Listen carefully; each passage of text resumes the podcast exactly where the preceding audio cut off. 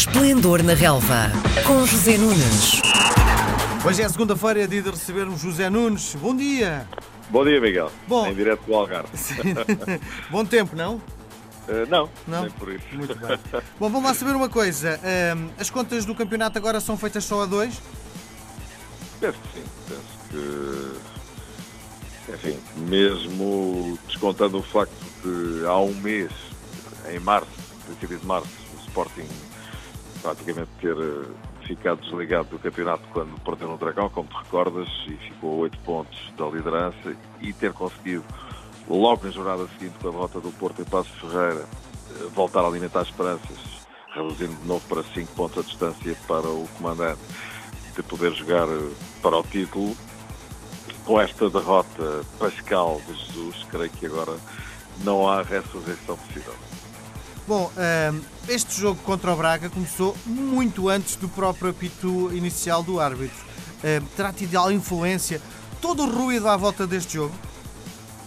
Não sei, o Sporting teve 20, 25 minutos de grande categoria e a fase inicial do jogo apontou no sentido do Sporting estar à altura das circunstâncias e ter colocado muitas dificuldades ao Braga com autoridade, categoria, jogando no meio campo do Braga. É verdade que não teve assim tantas oportunidades, mas foi de facto um bom período, aliás o único que o Sporting teve durante o jogo. Só que a equipa de Abel Ferreira eh, respondeu, reagiu, empertigou-se e deu a volta ao texto e, na minha opinião, ganhou com justiça. Em relação ao ambiente que se viveu, bom, isso é um ambiente normal, crispadíssimo, eh, coisas incríveis que se dizem e que se fazem no futebol português.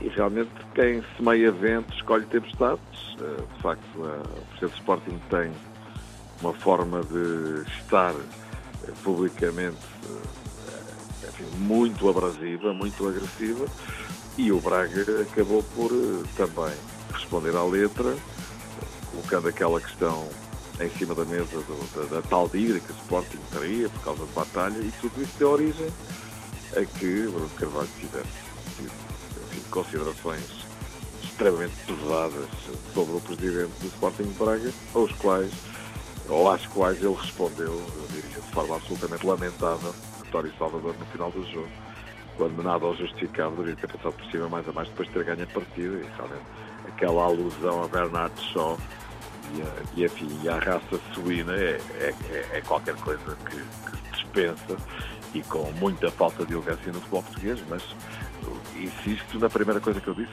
Bruno Carvalho semeia ventos e colhe tempestades.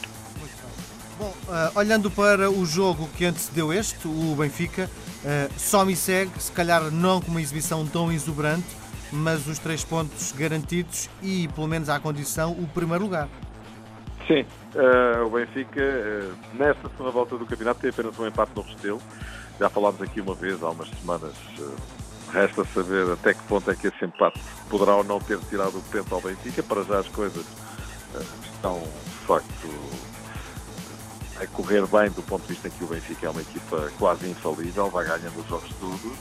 Há quatro partidas que não sofre gols, inclusivamente. Tem o melhor ataque do campeonato nesta altura, mais três gols que o Porto, mas também é o caso do Porto dois, já lá vamos. Só o restamento do Restelo. Mas sim, estou completamente de acordo contigo. A exibição do Benfica não foi boa.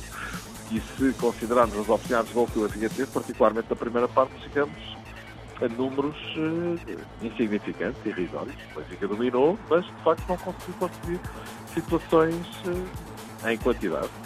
E digamos que foi aquele penalti que acabou por desbloquear uma situação que eventualmente a segunda parte seria desbloqueada, o Benfica realmente melhorou de rendimento.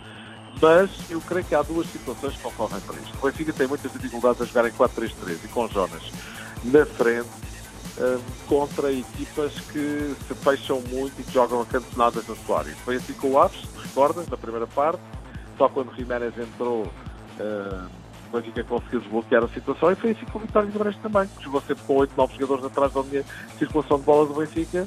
E o Benfica sempre com muitas dificuldades para flanquear e criar situações de gol na área, justamente porque faltava uma presença física de um número 9 com outra capacidade para se movimentar entre os centrais e abrir espaços para Jonas poder fazer aquilo que tão bem sabe, como de resto se viu eh, amplamente evidenciado no, no, no momento do, do, do segundo gol do Benfica, que aliás é um grande lance com Jiménez a de letra e Jonas a concretizar. Ou seja, contra equipas muito defensivas e particularmente a jogar em casa, o Benfica, na minha opinião, devia começar logo em 4-4-2 com o Jiménez à frente de Jonas, contra adversários de maior dimensão, seja em casa, seja fora. O Benfica vai ter dois clássicos, não é? o Porto e o Sporting. Aí já se entende muito bem o 4-3-3, ou então jogar fora de casa em jogos de maior de dificuldade.